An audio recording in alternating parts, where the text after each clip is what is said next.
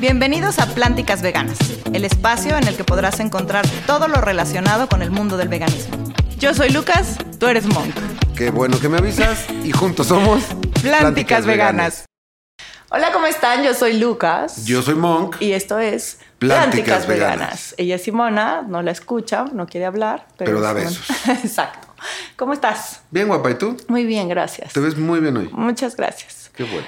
Seguro fue por el helado que nos comimos ayer. Ayer fuimos a... Nieve de olla. Nieve de olla, exacto. Un lugar buenazo. ¿Te gustó? Buenazo. Yo Sí ya me lo gustó. conozco, me conozco todos los O sabores. sea, la sí me gustó, solo que como siempre, como yo creo que ya debo de tener hasta la madre a la audiencia, Le supo a coco. la base es de coco y me saben un poquito a coco. Pero no sabe, estos no saben a coco. Ahí sí voy a diferir contigo. Fíjate el coco sí sabe muy fuerte, pero acá no. Creo que el único que no sabía, o sea, que no me supo como mucho, es el de chocolate mexicano, porque el chocolate mexicano es muy fuerte. Ajá.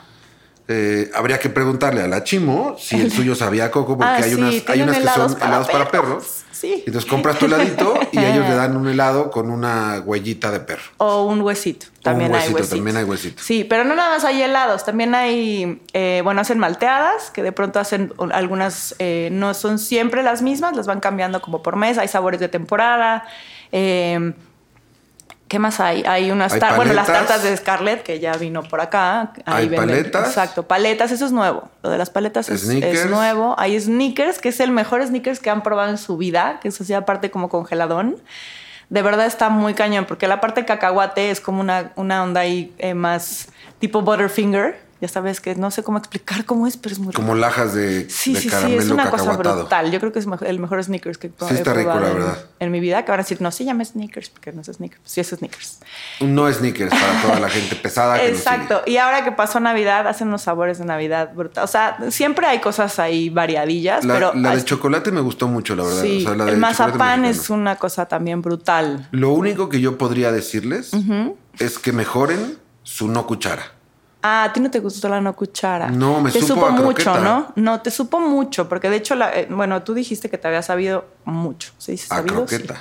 A- es un Es grosero. una- no, pero en realidad es una cuchara que está. Aparte, ni siquiera puedo decir nada porque me parece increíble que no sea fucking sí, plástico. eso sí está bueno. ¿no? O sea, que sea como- comestible. que sea comestible.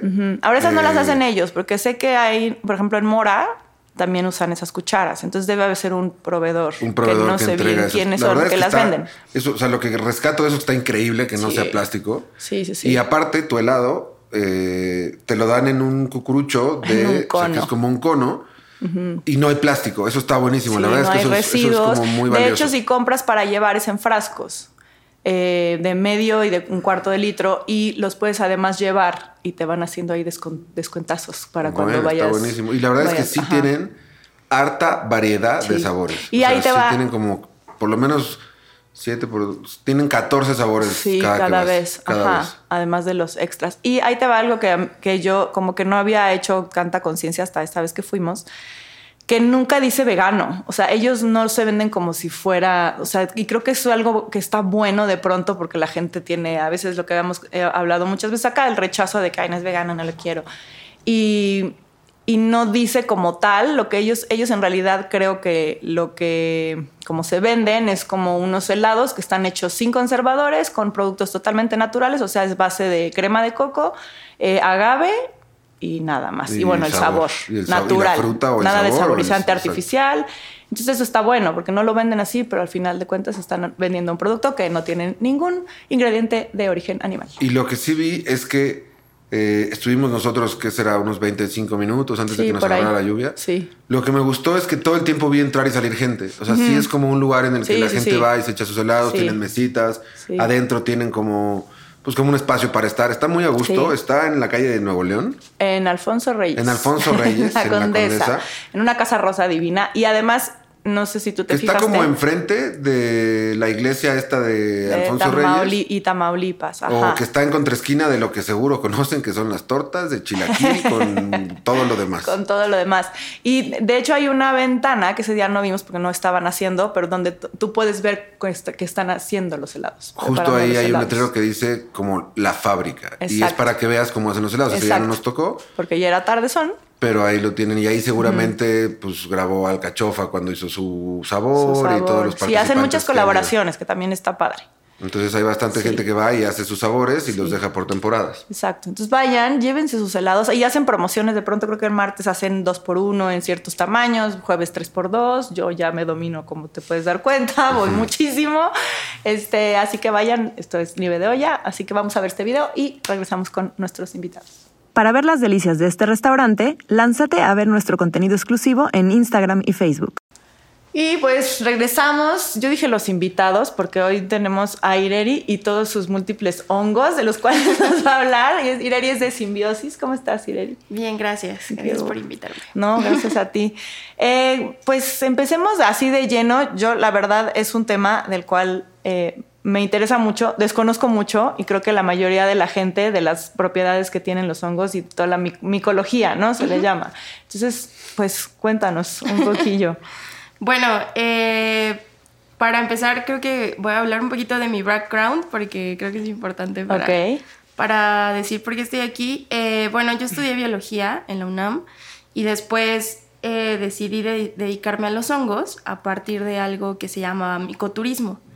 Entonces, a mí me llamaba mucho la atención que había gente que iba al bosque, al cerro, a pasar un fin de semana a recoger hongos silvestres y a comérselos y para mí era algo súper extraño y súper ajeno porque en mi casa solo se comían champiñones. Entonces, como en la mayoría de las casas. Sí, yo decía así como de, pues, quién sabe cómo los reconocen, quién sabe cómo se hace. Y entonces empecé a meterme en, en todo este mundo y después de eso me empezaron a interesar cada vez más porque los veía aplicados en un montón de industrias, en un montón de cosas. Y entonces dije, ¿por qué no aprendo a cultivarlos? Entonces yo quería cultivar mis propios champiñones. Después me di cuenta que cultivar champiñones en casa es como súper complicado. Pero empecé a ver que también podía, o sea, que podía cultivar otros tipos de hongos. Y entonces, las setas, sí, las setas Son es los como... más como comunes de cultivar en casa, ¿no? Justo. O sea, las setas era algo que podías crecer hasta en cartón. Y entonces, de la nada o sea, por ejemplo, yo soy malísima para las plantas. O sea, de verdad, yo siempre se los digo en los cursos de cultivo. Yo creo que terminé aquí porque pues no me quedó de otra. las plantas no se dejaron sí. los. Sí, sí, sí, definitivamente. Y lo que me gusta de los hongos es que, o sea, son organismos como que sí necesitan cierta atención, pero también tienen cierta independencia. Entonces, como que dejé mis cultivos ahí cuando aprendí a, a cultivar en la facultad. Y de repente vi creciendo unas cositas así que parecían como dedos rosas y yo así, ya tengo ratones, ¿no? Y, no, o sea, de repente ya tenía mis hongos. Y luego empecé a meterme más y más y me di cuenta que también había en este mundo del wellness y como de, de cómo tener tu cuerpo de una manera más natural, pues también existían las propiedades de los hongos y que ni siquiera era herbolaria como tal, sino ya era hablar como de todo un reino aparte y propiedades eh, que solo encontrabas en los hongos. Entonces, para mí esto se vuelve algo súper loco y, como dije, ¿qué estoy haciendo aquí? ¿Qué, ¿Qué, voy a hacer con esto que sé? Y vino la pandemia. Entonces, en esa pandemia escogí, bueno, más bien no escogí, sino como que empecé a entender que, que yo no quería el camino tradicional de la ciencia y de producir miles de artículos científicos y después hacer un doctorado y después no saber qué hacer de mi vida, sino que pues estaba encerrada con mi familia y ellos no entendían que era un hongo. Y que por más que yo estaba haciendo una tesis y me iba a graduar, iba a tener una cédula, iba a hacer un examen, o sea, seguramente para ellos iba a ser como de, ay, qué padre tu examen, ¿no? ¿Qué, ¿Qué, vas a hacer con, eso que estudiaste? Sí, sí, sí, completamente. Y más porque mi familia pues nada tienen que ver con la biología, ¿no? Entonces era así como, ay, qué padre. ¿Y qué vas a hacer? Y ya así de comer hongos. Entonces, en ese camino, eh, justo como que la pandemia creo que abrió muchos, muchas puertas a conocer gente, sobre todo América Latina, que estaba teniendo estos, estos tipos de emprendimientos con hongos. Entonces, eh, creo que ahí fue como el punto donde dije, yo quiero hacer algo así en México. Entonces, eh, pasa como la parte fuerte de la pandemia, eh, viene el 2021 y yo, yo estaba así de que, pues no sé qué voy a hacer, porque a mí nunca me enseñaron a tener una empresa, a mí nunca me enseñaron a vender lo que sabía.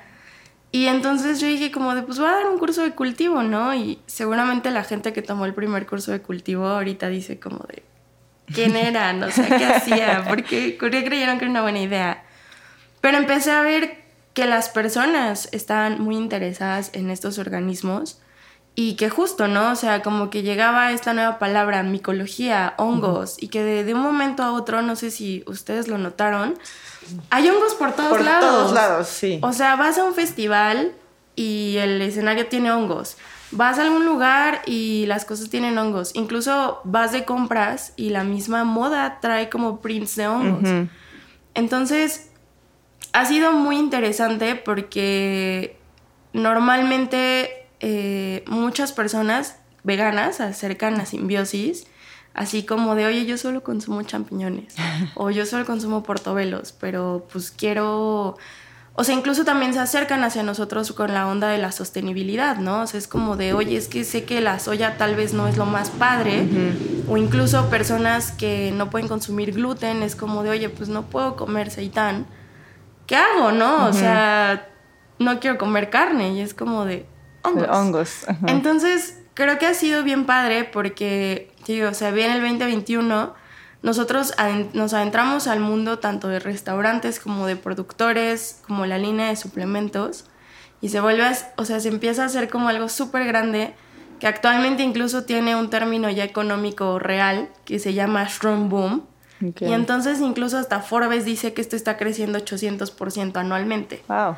Entonces yo digo, ¿por qué no lo veo? Mm. pero, pero es muy padre, o sea, me acuerdo mucho eh, la primera vez que estuvimos en Ola Vegana. Eh, me invitaron a dar una charla y yo le puse un nombre súper complicado así de micofagia, ¿no? y, y sí, o sea, sí hubo gente que fue pero, pero como que justo era eso, ¿no? Como de qué rayos es un hongo. Entonces, nosotros partíamos desde, pues no son plantas, sino son animales. O sea, son un reino, aparte, Son, son un organismo con características muy particulares, pero también son un organismo que básicamente de ellos fue que conocemos el mundo como existe actualmente, ¿no? O sea, no sé si han visto este meme de la gente agradeciéndole todas las plantas y los hongos atrás, así de... Oye, te, hago una pregunta porque desmiénteme más bien. Dime. Hace poco, no me acuerdo si lo estaba leyendo o lo vi en algún lugar, se comunican entre ellos. Se comunican entre ellos. Es una onda como súper avataresca. Sí. Donde, donde en realidad entre ellos sí se comunican a través de la tierra. Sí. Es súper loco. Yo soy un amante durísimo de los hongos tanto para cocinarlos, prepararlos, estudiarlos, verlos. Y me sorprende mucho toda esta parte de suplementación que tienes. Eh, y la pregunta es, muy clara, es cuando tú decides cada uno de estos suplementos, ¿cómo decides qué hongo va para ese suplemento? ¿Es por las propiedades del hongo? O sea, de cada uno de los hongos. Porque ahí, ahí viene la otra pregunta, es ¿cómo trabajas eso si en realidad pues es hongosto, ¿no? O sea, es, uno o dos meses al año de muchos hongos, los demás son de cultivo, pero el hongo yema, eh, los azul, ¿sabes? Unos azulitos bien bonitos, los de temporada, pues no están más que en junio, julio, agosto, ¿no? Por ahí principios de septiembre y a lo mejor no tanto junio. ¿Cómo haces para tener eso todo el tiempo? O sea, ¿cómo divides eso? Bueno, por ejemplo, para la parte de suplementos, eh, yo empecé a estudiar esta parte de las propiedades de los hongos, las moléculas medicinales que tenían, y digamos que existen cinco hongos que son como muy famosos actualmente, que seguramente han escuchado de ellos, la melena de león, el reishi, turkey tail. O sea, por ejemplo, reishi es uno de los hongos yo creo que más abundantes en el mercado porque es uno que se comercializa desde años. O sea, incluso es tal vez el que más fácil podemos encontrar en tiendas naturistas o en tiendas de herbolaria o en tiendas de suplementos. Pero acá lo que hice fue, o lo que hacemos más bien en los suplementos es primero remontarnos a la teoría. O sea, mm. qué hongo sirve para qué cosa, qué hongo tiene qué moléculas. Por ejemplo, la melena de león funciona a nivel del sistema nervioso. Es un hongo que tiene unas moléculas que se llaman erinacinas y ericenonas y estas cosas solo existen en ese hongo, no existe ningún otro organismo en la naturaleza. ¿Qué hacen estas cosas? Ayudan a que nuestras neuronas puedan hacer una sinapsis más rápida, a que podamos Dame dos. prevenir. Nos, sur- nos surge por allá. Dame dos.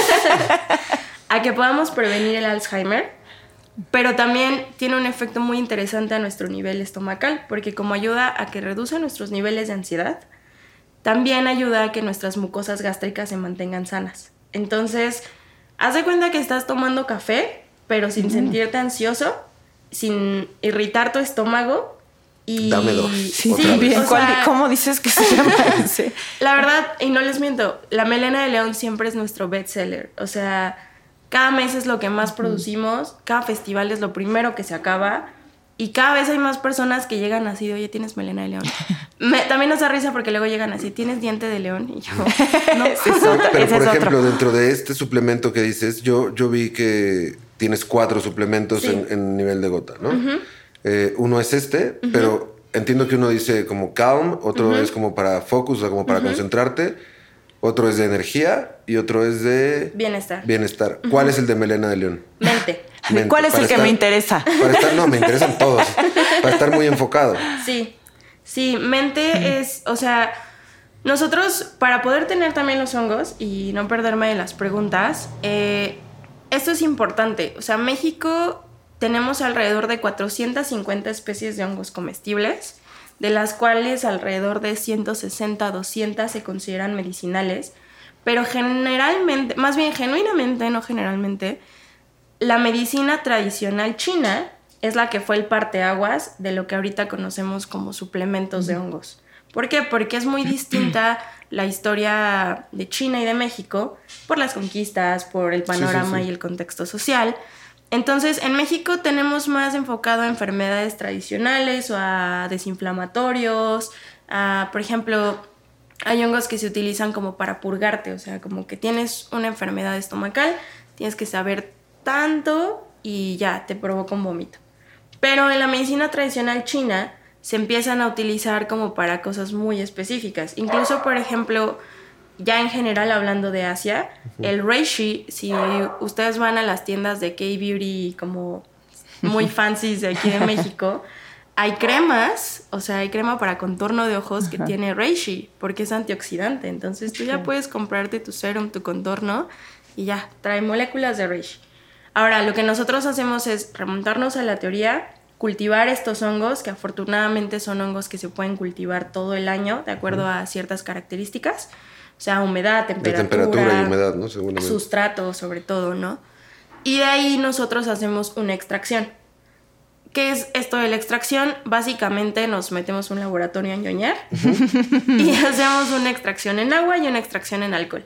Jalamos moléculas que son más afines al agua y moléculas que son más afines al alcohol. Pensé que era como a través de algún prensado con frío o No, con, ¿no? no, no, no. Básicamente es cultivar, deshidratar. Hacemos la extracción por un aparato que se llama rotovapor, que lo que nos ayuda también es a evaporar las cosas que no queremos. Y después les hacemos un análisis que se llama HPLC, que ya, esa es mi parte creo que favorita porque me gusta mucho correr los HPLC. Pero justo ahí nosotros podemos garantizar que tenemos las moléculas que queremos y que no nos jalamos todo. A diferencia de una tintura, que una tintura la podemos hacer de cualquier cosa que nos podemos imaginar, la tintura te jala todo en alcohol. Entonces ahí también te puedes traer moléculas que tal vez te hacen daño o que si no tienes una estabilidad correcta, pues tomarla a diario después te va a generar algún problema. ¿Y le agregas algo al producto final? O sea, como, no sé, hay algunos de CBD que les agregan ciertos terpenos y ciertas cosas como para que los sabores no sean a lo mejor tan violentos en la boca o, o lo que yo les platicaba un poco antes de que llegaras. eh, de pronto, muchas veces el que sea calm, o sea, como para abajo o que sea como focus, muchas veces no tiene que ver con el CBD como tal, sino tiene que ver con eh, el agente que le ponen, lavanda o menta o tal. Acá no es así.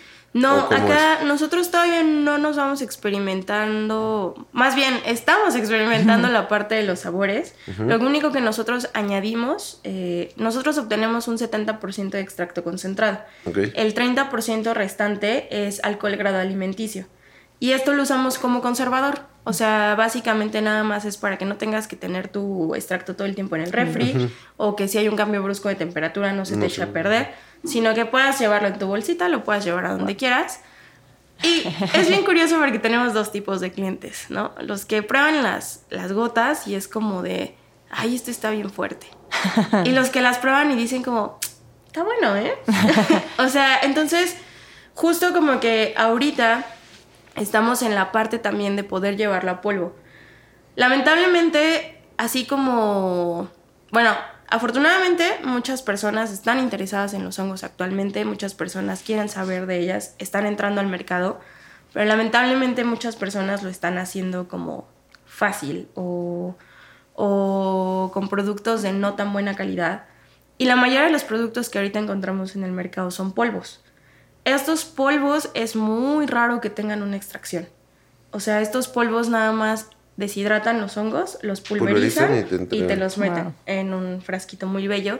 O a veces nada más los compran, los polvos de Estados Unidos o de China. Y los Y te los ponen en un branding muy lindo. Sí, los mezclan. A mí me han mandado algunas marcas, me mandan eso, como en una mezcla de harinas para brownie. Literal. Entonces te dicen, eh, con adaptógenos, no sé qué, no sé qué, y pues lo preparas igual. Y sí, pero debe traer una cantidad mínima, ¿no? A comparación de lo que ustedes hacen. Sí, sí, sí. Por ejemplo, las moléculas medicinales por excelencia de los hongos se llaman betaglucanos. Un buen producto de hongos tiene 30 a 31% de betaglucanos por cada porción.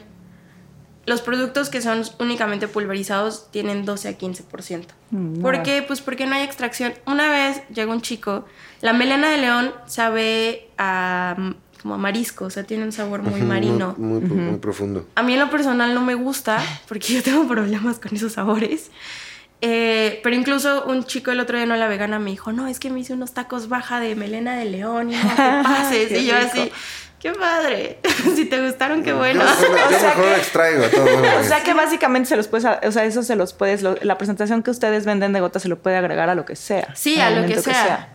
Sí, sí, sí. O sea, incluso ahorita eh, que salí de viaje, como que los llevé conmigo y pues, o sea, teníamos que caminar muchísimo, había que recorrer el bosque, la selva, los climas son muy distintos.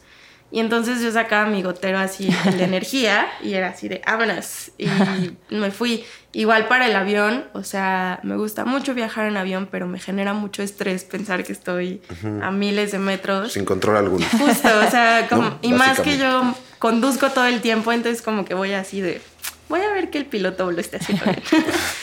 Y llevaba como también mi gotero de bienestar, que tiene una mezcla de cinco hongos, y lo que a mí me ayuda es que actúa a nivel de glándulas suprarrenales, que son todas estas que reciben nuestro estrés del día a día, o sea, hígado, riñón, páncreas, toda esta parte de nuestro estómago, lo que nos hace que tengamos mala digestión, es en donde se va nuestro estrés. O sea, si nosotros ahorita alguien nos dice, no sé, alguien, ¿no? reprobaste una materia o le debes al SAT dinero, se va ahí en nuestro estrés, o sea... O a todos los mexicanos esta última. sí, sí, entonces, o sea, es una presentación muy práctica, la puedes llevar a donde sea. Y acá lo curioso es que, te digo, este chico llega y me dice, oye, es que compré un polvo. Primero nos dice así como de, oigan, es que los engañé. Y nosotros así. Fue como, es que compré otra marca. Entonces, ok, bien, o sea... Es muy infiel. Sí, está bien. Eh, y dijo, pero es que no manches, compré un polvo de melena de león y mis hot cakes, mi licuado, mi proteína, todo sabía a pescado, o sea, todo sabía a camarón. Y yo así, pues sí, así es el sabor. No tenía una extracción. Y me dijo, ¿cómo? Y yo, sí puedes hacer productos en polvo y de hecho esa es nuestra siguiente etapa, pero siempre debes tener una fase líquida, siempre debes extraer. ¿Por qué? Porque los hongos tienen en su pared celular algo que se llama quitina. Esto es lo mismo que tienen los insectos en su exoesqueleto.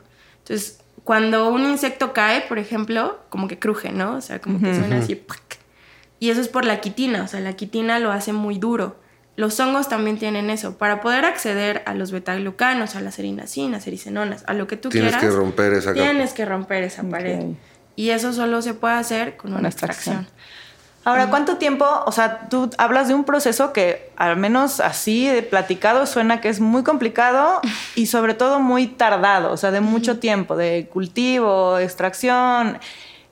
¿Cuánto, ¿De cuánto tiempo estamos hablando? A mí para que la gente valore no nada más la cantidad eh, de, perdón, es que esos nombres están rarísimos, o sea, de producto que es el efectivo en los hongos, además del tiempo que conlleva hacer cada uno de tus productos para que vean lo que siempre tú dices mucho, ¿no? De la diferencia entre, entre costoso y caro. Que estos pueden ser costosos, pero porque valen por todo ese proceso.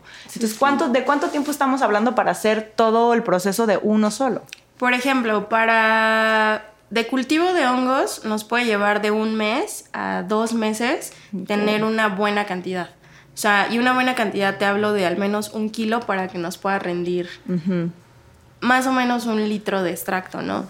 Porque ese kilo lo tenemos que deshidratar y luego pulverizar para hacer el extracto, para que sea más sencilla meter en... Ajá, o sea, mientras más chiquito es más fácil que, que puedas obtener las moléculas. Entonces Pone que es un mes de cultivo. La extracción, lo más rápido, o sea, se puede hacer el macerado como más, ¿qué te gusta? Dos a tres semanas. Y ya después estabilizar con el alcohol, hacer las pruebas de laboratorio que nos entregan resultados entre dos a tres semanas también. Y después ya envasar, etiquetar y poner a la venta. Tres meses aprox. Básicamente. Ok. Entonces, eh, digo, afortunadamente ahorita nosotros trabajamos con un laboratorio privado pero pues sigue siendo todo un tema, ¿no? Porque ya competimos con muchos, pues con, muchos eh, en el mercado, pero también justo con todas las lagunas eh, respecto a los suplementos en México, ¿no? O sea, apenas en nuestro etiquetado regresó la declaración nutrimental, que yo estaba muy peleada con ella porque la declaración nutrimental de un, de un suplemento no funciona para un suplemento de hongos. ¿Por qué? Porque es la declaración nutrimental como si te estuvieras comiendo el hongo, no como si lo estuvieras extrayendo.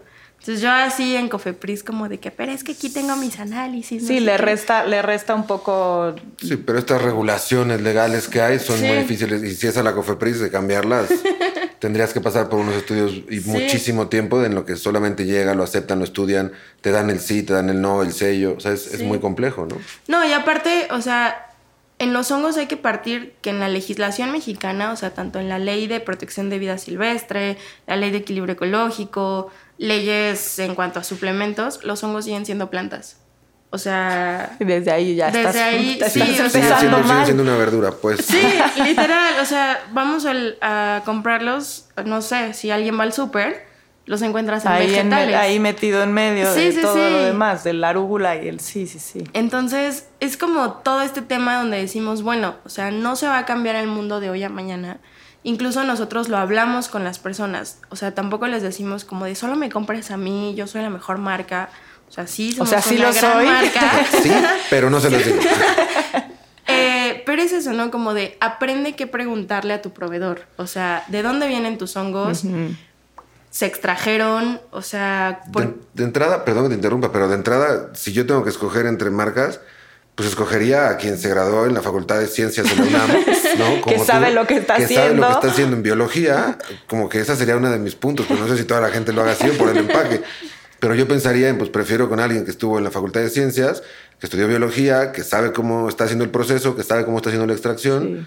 Pues yo soy de aquí. Y que está involucrada en todo el proceso, además, ¿no? Porque como dices, hay gente que pues de pronto compra cosas para eh, tal vez eh, terminar el proceso, pero no, es, no sabe realmente de dónde viene. O sea, tú estás del de inicio al final del proceso. Sí, por ejemplo, en Cordyceps es un extracto muy peculiar como en el punto de vista eh, vegano, porque Cordyceps es un hongo que en la naturaleza parasita insectos. O sea, es este famoso hongo que hace a las hormigas zombies y que las controla y es padrísimo. y es un control biológico natural. O sea, Cordyceps lo que hace es evitar que haya plagas en la naturaleza.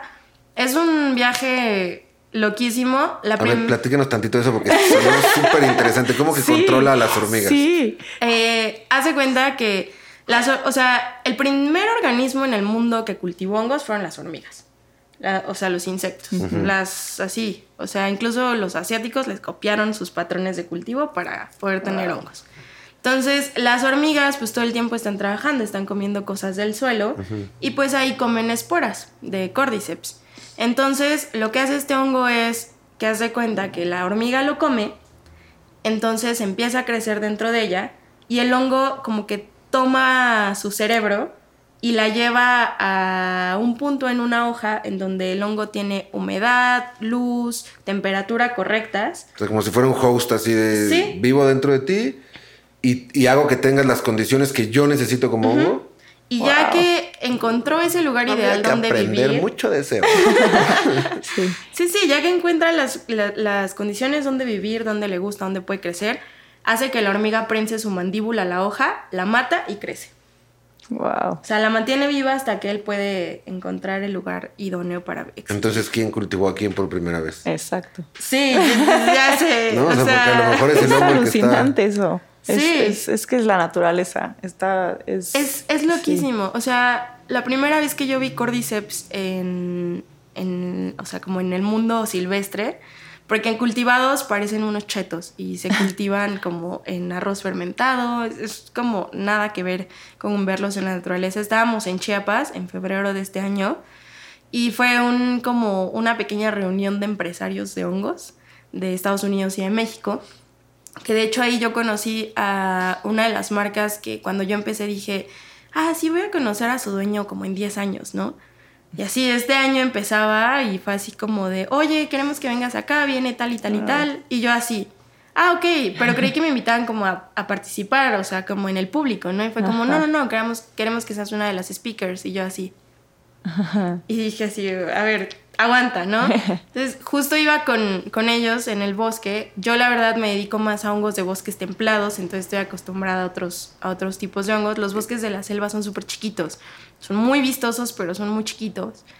Y de repente así volteo y estos compas ya traían de que 10 hojas y era así como de, mira, un mosquito parasitado y una gallina ciega y una hormiga. Y yo así de, ¿a qué hora? O sea, yo vengo por el mismo camino que ustedes. y entonces era impresionante porque incluso tú puedes ver toda una rama y si le prestas atención, o sea, como que se ve la jerarquía, ¿no? Incluso puedes ver a la reina parasitada. O sea, es un gran espectáculo ver un hongo parasitando un insecto, porque además son súper chiquitos. Entonces, apenas volvimos a encontrar otro en bosque templado aquí en Whisky Lucan en los recorridos que hacemos. Y aparte yo iba caminando y volteé y le dije al chico que trabaja conmigo así de, ¿es? Y él así como de, obvio no. Y yo, no, obvio sí es. Y él así de, no. Yo así como que no. Y me acuerdo que ni siquiera traía navaja, saqué mi tarjeta del Metrobús y yo así, esta casi no la uso, a ver qué pex. Ya sale y yo así, pídeme una disculpa. y él como... Sí de- era. Sí, y para nosotros fue así como de, wow, ¿no? Un hongo parásito. Entonces, los patrones de cultivo que inician con esta especie o la especie como medicinal que se utilizaba en Asia y que incluso se puso en peligro de extinción era el Cordyceps sinensis el o el Ophiocordyceps sinensis, ¿no? Entonces, esta especie sí se cultivaba estrictamente en, en insectos, incluso su sobreexplotación llevó a que se pusiera como en peligro esta especie. Y entonces muchas, muchas marcas encuentras que dicen Cordyceps sinensis o Ophiocordyceps sinensis. Y luego dice cultivo vegano. Y tú así. ¿Cómo? Que no está cultivado en ningún en insecto. ningún insecto. Ajá, Pero entonces ahí nosotros entramos en conflicto porque la especie que no se cultiva en insectos es Cordyceps militaris, estás que es la hablando que de otra. nosotras utilizamos. Entonces ahí te quedas así de que, o sea, pues, pues ponte O sea, de te hace, acuerdo, te hace, ¿no? te hace dudar de- del, del producto sí. en realidad. Sí, Oye, sí. y- Pero son por- cosas que el consumidor no sabe, perdón. No, no, estás bien. Dile tú. No, no, ya nada más. que, que, o sea, aparte de la información técnica que nos estás dando, que es sumamente interesante, Sí. por lo menos a mí me apasiona muchísimo, eh, esperemos que a la gente también, para, para como irnos un poquito a otras cosas dentro de la entrevista, esta última época de hongos, yo busqué por muchos lados irme a una caminata. No lo logré porque yo soy un poquito desastres en, oye, ¿puedo ir mañana? Está lleno. ¿Puedo ir pasado mañana? Es que la del siguiente domingo está lleno. Bueno, en tres semanas, en tres semanas ya no es temporada. Me ha sorprendido cómo ha crecido también ese mercado, Sí. porque luego siguiéndolos en redes vi las fotos y es muchísima gente la que va a estas caminatas. Lo que vi un poco en tu página de Instagram, que la vamos a poner aquí para, Sí, para para que que sepan todos, eh, tú también haces eso, o sea, también hacen Sí. esas caminatas, porque veo que llevan sus canastas Y creo que es una experiencia que puede ser en familia súper bonita. Hay unos que incluso me ofrecieron, ya cuando un poquito vieron mi página y, y quien era como, vente el fin de semana, te lo pagamos. Ya no podía yo porque ya no había manera de ir, ¿no? En cuanto a tiempos. Pero hay fines de semana donde vas con tu familia, recoges hongos, luego se los comen, les enseñan un poco. Cuéntanos un poquito de eso que creo que les puede como gustar muchísimo, ¿no? Sí, pues de hecho mi tesis de licenciatura fue de micoturismo. Es un poco O lo que nos decías al sí, principio. Sí, sí. Eh, aquí en México, o sea, el micoturismo como que surge como un fenómeno de reivindicación del campo, o sea, como de darle una alternativa a partir del ecoturismo a las familias. Y estaba bien chistoso porque analizaban el turismo, el micoturismo como en la parte social, en la parte económica, pero nadie se ha ido a la educativa. Entonces yo así de, bueno, ¿y, y, y qué nos da, no? O sea, ¿qué aprende uno? Entonces mi tesis fue de eso, de analizar la faceta educativa del micoturismo aquí en La Malinche. Y, o sea, yo me titulé el año pasado, en el 2020. No es cierto, el año pasado. No, ¿cuándo me titulé? Los años. No, sí fue el año pasado, en el 2021. Es que me titulé por Zoom aparte, así en mi cocina y con mi bolsa de frutería Peter atrás. Así. Entonces, eh, teníamos alrededor de 29 eventos de micoturísticos en México, de norte a sur, que se dividen en tres como principales, eh, digamos, tipos, ¿no? En ferias, en recorridos y en degustaciones. Que también lo padre de México es que es un país tan micodiverso, o sea, tan micocultural, que si tú vas a una feria en Oaxaca va a ser muy distinta si vas a un recorrido micoturístico en La Malinche, o si vas a una degustación en Jalisco, o si vas a una feria o una exposición en Toluca. Y eso tiene que ver con los climas y con, y con los sustratos que donde nacen, Sí, ¿no? tiene que ver tanto con los ecosistemas, pero también con la diversidad cultural. Porque en cada zona hay un grupo originario distinto. Una etnia distinta. Entonces, sí, o sea, básicamente los recorridos, cuando nosotros los hacemos, es llegar al bosque, tener una pequeña introducción de qué son los hongos, eh, cómo son sus tipos de vida, o sea, que unos nada más crecen en la materia orgánica, otros se relacionan a árboles y otros parasitan insectos. Explicarles los métodos correctos de recolección, porque también cada año crecen los grupos de Facebook o los grupos de Instagram de aficionados de hongos y es muy padre. Pero nunca falta el clásico de ¿por qué lo arrancas, no? Entonces aquí es muy importante mencionar que no es como las plantas. O sea, si nosotros arrancamos una planta o nos llevamos un árbol, el impacto es gigante. Cuando nosotros recolectamos un hongo, lo que nos estamos llevando es el fruto. Pero realmente el hongo verdadero, el micelio, vive todo el año debajo del bosque. Que es lo que te digo para retomar el principio de la comunicación Sí, entre ellos, sí, que eso sí, es sí. muy loco. Sí, o sea, eso es lo que eso es lo que come, lo que comunica. Ese es el cerebro del hongo. Lo que nosotros nos llevamos es el fruto y su parte reproductiva. Entonces, ahí les enseñamos los buenos métodos de recolección, de llevar ejemplares maduros para que los demás puedan soltar sus esporas y seguirse reproduciendo en el bosque, de no dejar abierto y que el micelio se ponga en peligro. Y también luego nos preguntan, bueno, ¿y cómo sabes cómo son los comestibles y los tóxicos? O sea, todos los azules son comestibles, todos los azules son tóxicos y es como de no. En realidad, o sea, nos tenemos que fijar en el sombrero, en la parte de abajo, en el es lo pie. que, es lo que un poco, un poco, una vez que fuimos a hacer una caminata, ella y yo, al, al bosque, yo tenía como una manera de identificarlos, que seguramente me vas a corregir y decir, no, no tiene nada que ver. para mí, solo hay algunos diferentes, pero para mí en general, los que por abajo son rayaditos, son comestibles, y los que tienen como esponja, no.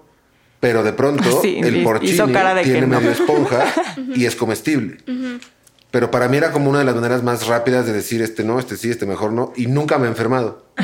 Creo que es suerte, por como te veo.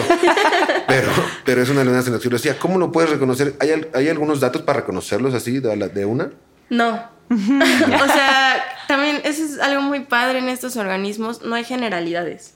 O sea, incluso las... es- También ese es otro dato interesante, ¿no? Todo lo que se descubrió en América eh, respecto a hongos se hizo con base en lo que se conocía en Europa. O sea, cuando llegan acá a México, bueno, América en general, nos di- dicen como de, ah, esta especie es esta y esta especie es esta. Y, por ejemplo, la yema es la manita del complejo cesárea. Pero en realidad en América son un chorro de especies dentro de Amanita cesárea. O sea, es Amanita basi, Amanita jacksoni, Amanita y Amanita bla, bla, bla, bla. Entonces... ¿Llamas este amarillo muy grande con naranja? Ajá. Que se come como si literal le dicen hongo huevo a veces, porque es como hacer huevo revuelto. Sí. Sí, sí, sí. También, por ejemplo, está la manita lauré, que es completamente amarilla y pertenece a este complejo. Entonces, no hay una generalidad, sino más bien es conocer, pues sí, todas las características que tiene. Porque a veces hay cinco especies en un solo nombre. incluso más complejo. sí, incluso de los azules, en México creo que tenemos dos especies. O sea, no solo es Lactarius índigo, sino Lactarius índigo variedad tal, Lactarius índigo variedad tal.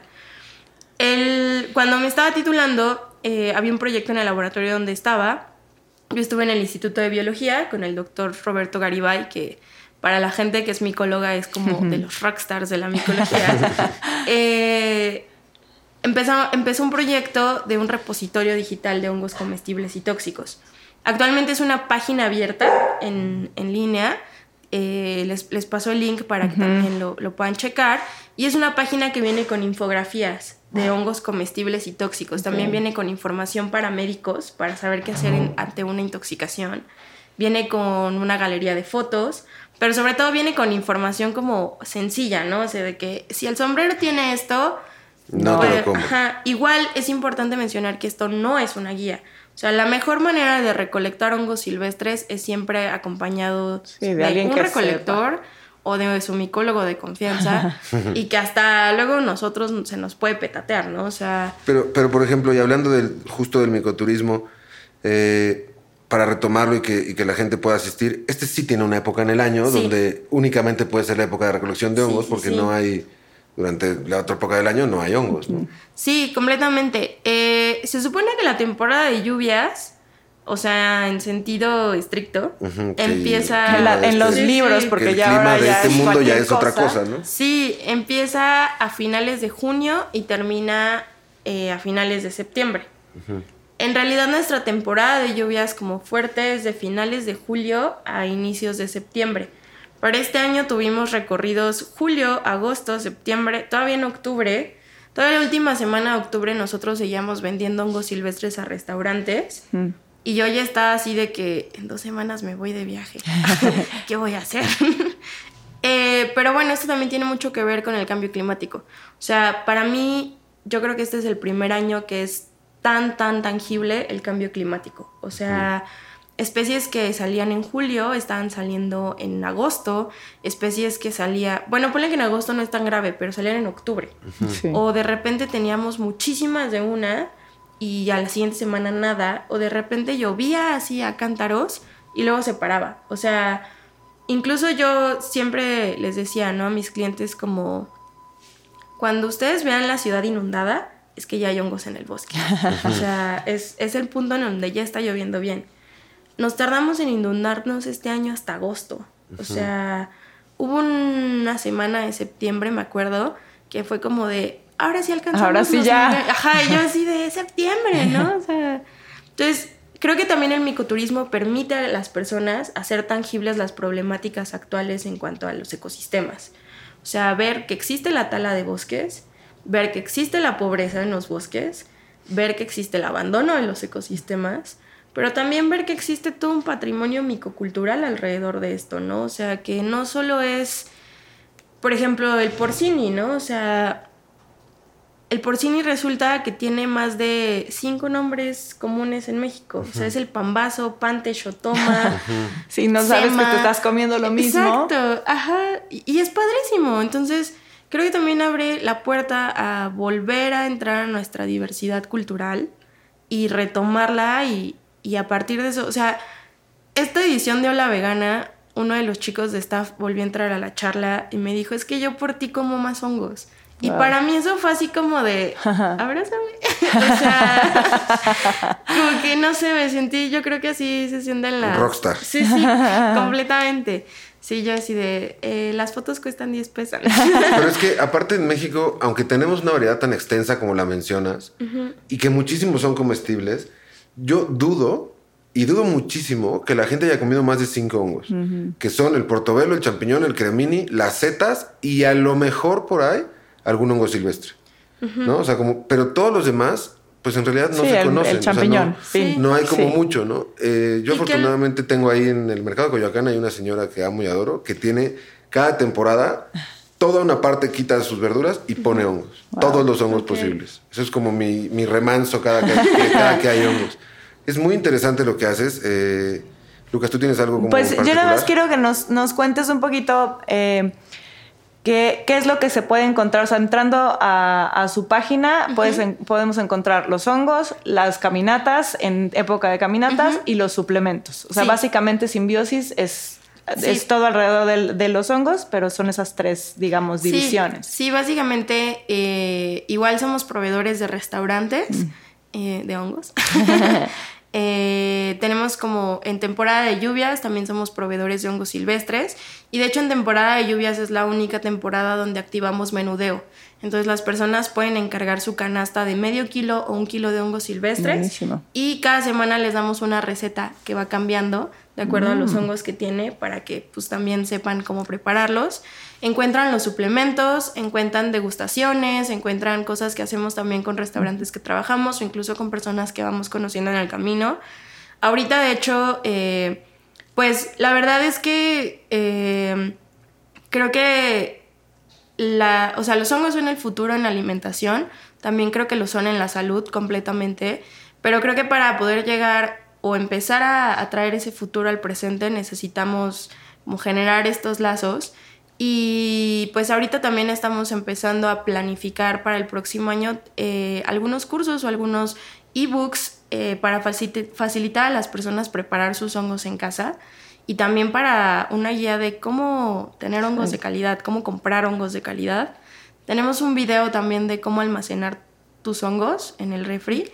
Es nuestro video más visto. O Seguro. sea, Es que creo Está que los hongos, es que creo que creo que es exacto, creo que lo que falta es información y hay un cierto eh, creo tabú de pronto alrededor de no, es que este no sé si, si, si es venenoso, si me lo puedo comer, si, entre que si son comestibles o no. Entonces creo que la gente se va a la segura, a la que, el que me venden en el súper.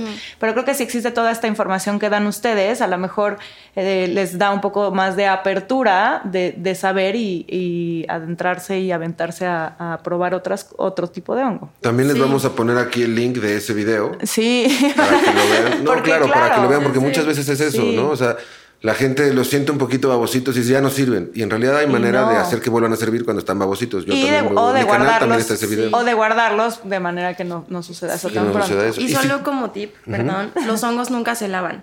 Nunca, Nunca jamás. se No. lavan. Los Porque se llenan de agua y es imposible Sí. cocinarlos. Sí. Los hongos solo se limpian con un paño húmedo, nunca se lavan, Sí. ni se desinfectan. Así Nada. que Y Tampoco. por ejemplo, si quiero comprar los suplementos, ¿dónde los busco? ¿También en la página? sí, puede ser directo en nuestro Instagram y nuestro punto de entrega se encuentra en la Condesa. O nos pueden encontrar en la app de Somos con doble M, que es un súper sustentable. Eh, nos pueden encontrar también en Forte, en General Prim, en La Juárez. Y en Almacén Monstruo de Agua, que está en Amsterdam 46 en la Condesa. Y yo O sea, por ejemplo, si yo voy hoy a, a Monstruo, eh, encuentro tus suplementos, ¿los Sí. puedo comprar? Buenísimo. Pues ahorita mismo Ya no- ya nos me voy por vimos. unos tres de cada uno. Oye, y la pregunta obligada que seguro en todos, así todos los que llegan a tu stand te preguntan, oye, ¿y tienes hongos alucinantes? O sea, esos no. no, No. Todavía. La verdad es que... eh, Ese es otro mercado. Sí, es otro mercado completamente. Es un mercado que en México sigue muy penado. O sea, incluso nosotros ni siquiera podemos dar cursos de cultivo de esos hongos. Ok. Pero los pueden encontrar en YouTube. Pero Realmente, que de pajarito y de derrumbes y de... Sí, de cualquier Ay, qué especie conocedor. de hongo. Me salió. Eh, pero bueno, o sea, ahorita lo que Symbiosis sí quiere hacer y también ya está en nuestros planes de... Me saca mucho de onda el in-between noviembre-diciembre porque yo ya siento que estoy en enero. Eh, pero justo algo que sí va a suceder el año que entra es que vamos a tener cápsulas informativas Ok. de el correcto uso de psicodélicos, tanto en terapia como recreativo, para que no se anden pandeando. Eh, porque al final, digo, nada nos detiene de buscar alternativas, pero así como los suplementos, siempre es importante saber qué preguntarle a la persona Claro. que me está vendiendo un nuevo producto y sobre todo en donde nuestra salud está involucrada. Oye, y- así como pregunta ya más para algunos que nos ven, que sí les gusta el recreativo, eh, ¿por qué cuando, o sea, por qué para que funcionen, igual y me dices no tienes ni idea y está bien, ¿Por qué cuando los partes se ponen morados? O sea, la psilocibina tiene que ver algo con eso. Sí. Porque cuando te comes, para los que no sepan, un hongo que te va a poner bien juguetón, ¿no? O sea, lo partes y se empieza a poner morado. Sí, o sea, ese no es- se lo coman. Es azul. O sea, si se lo quieren poner, No, no, cómanselo bueno. porque los va a poner súper a gusto. Bueno, bueno. O sea, no te intoxica, nada más te pone como en un viaje muy atractivo. Sí. Es azul, porque se ve, se ve como moradoso. Sí, como... un- una reacción de la psilocibina al contacto, al contacto con el, El oxígeno, oxígeno. es que se vuelve azul. Sin embargo, no todos los hongos que se pintan de azul tienen psilocibina, porque también hay un- algunos boletáceos, como el porcini, que, tiene, que son como esponjitas abajo, que cuando se oxidan se vuelven azules. Y, por ejemplo, así, dato curioso, me, encanta dar estos datos curiosos. el azul es de los colores más extraños en la naturaleza y solo existe como molécula en los hongos y en las indigotinas de las plantas. El azul que nosotros vemos en las mariposas, en las aves, en los animales, nada más es nuestro ojo reflejando luz, pero el azul que existe Wow. como tal solo está... Y en algunas algas, ¿no? No, De- sol- bueno, no sé si las algas tengan indigotina, pero básicamente solo son eh, las moléculas que están en Hongos los y hongos, en el Lactarius índigo, Ajá. por ejemplo, y eh, en las... ¿Y cuál es el del porcini? Porque a mí me sucedió que agarré uno así, o sea, como ese tamaño, gigante, que fue como, wow, nunca había visto uno tan grande. Me lo llevé así, literal, como, como en la mano. Y cuando me lo quité, me duró dos días y medio. Pintaba la mano de, o sea, la mano de amarillo, como, no, como Ah, de de amarillo, amarillo. como con naranja. Por Ok. justo la parte de la espora. Esas pudieron ser so- las esporas. O sea, cuando nosotros dejamos, incluso por ejemplo, cuando cultivan setas rosas y dejan las setas en una superficie, o incluso en sus mismas setas Se en- pintan, ¿no? Se pintan de rosa, o incluso sus mismas setas luego parece que tienen como algodoncito arriba. Bueno, cuando tienen algodón, ya es otro hongo, pero cuando el algodón se puede limpiar, o sea, con un pañito, son las esporas, de que igual están esporulando. Yo con eso hago un aguachile. El aguachile que les hice era con setas rosas, justo. Por cierto, en Monstruo de Agua les voy a hacer un comercial, not sponsored. Eh, tienen un ceviche de hongos, completamente vegano. Y tiene seta rosa y seta gris. Y está. Ah, pues vamos, compramos el suplemento y Yo ya. sí voy a ir hoy porque sí necesito el suplemento, lo quiero probar. Es que soy, es que sí tengo un rollo, amo los hongos, todos los hongos, me los como todos, intento estudiarlos, intento verlos. Tengo post en mi página donde digo qué hongo es. O sea, sí es un tema que disfruto mucho, claramente no al nivel de, de aquí invitada, que me encantaría saber tanto como ella, sí, por supuesto, pero cocino o. Pero está súper interesante, la Súper verdad. interesante. Sí, sí, sí, sí. Son temas que, que, que bueno que nos dices que todo esto, todas estas explicaciones las podemos encontrar en, en la página Sí. para que la gente que le interesa más vaya a su Instagram, se informe y pues nos volvamos un poco más expertos de este tema que pues Sin se ve que, que trae muchos beneficios. Fue un placer tenerte con nosotros. Sí, la verdad es que fue una charla súper rica. Ojalá podamos repetirla porque cuando yo siempre se los digo, el tema tiene que ver con la pasión. Y cuando alguien es tan Sí. apasionado de su tema y que aparte es un tema tan interesante, se vuelve Sí. bien chingón tenerte aquí con nosotros. Sí, para que vean que se pueden apasionar de lo que es. O sea, que alguien diría que, que- que es un tema del cual no, y sí se te ve así cuando hablas, la emoción que te Te da. emociona mucho. Sí, sí, sí, está padrísimo y gracias por No, haber gracias. venido. Gracias por venir. No, gracias por invitarme. Y sí, creo que ahora en Costa Rica, por ejemplo, pequé porque unos de sus billetes tienen hongos en el billete. Estaba yo en el bosque nuboso y los vi. Y yo, ¿quién tiene un billete de 10 mil? Y yo tomándole foto y el guía así como de, ¿quién es la rara? y mis amigas así de, camine, o sea, ignórela y ahorita llega. Yo, ok, perdón. Pero sí, no, gracias por la invitación y pues, o sea, Simbiosis siempre está abierto a, a cualquier duda. O sea, parte de, de- de nuestra chamba es que las personas puedan tener un consumo informado, alimenticio, medicinal, incluso recreativo. Eh, pero justo para que se pueda explotar lo mejor de los hongos. Y la verdad es que también colaboramos con gente muy padre. Ya si ustedes visitan la página incluso podrán ver que nos hemos metido hasta en micomateriales, o sea, hay Ok. lámparas hechas de hongos. Entonces, el- o sea, la, la invitación es a que se adentren más a este mundo y siempre tiene más que dar, siempre. Muchas gracias. Sí, muchas gracias, Ireri. Esto fue eh, Plánticas Veganas. Yo soy Lucas. Yo soy Monk, Gracias, Rosa. Y gracias a Green Paradise, nuestro patrocinador oficial. oficial. Green, Green, Green Paradise, la tienda de los veganos. Nos vemos la próxima semana. Gracias. Chao.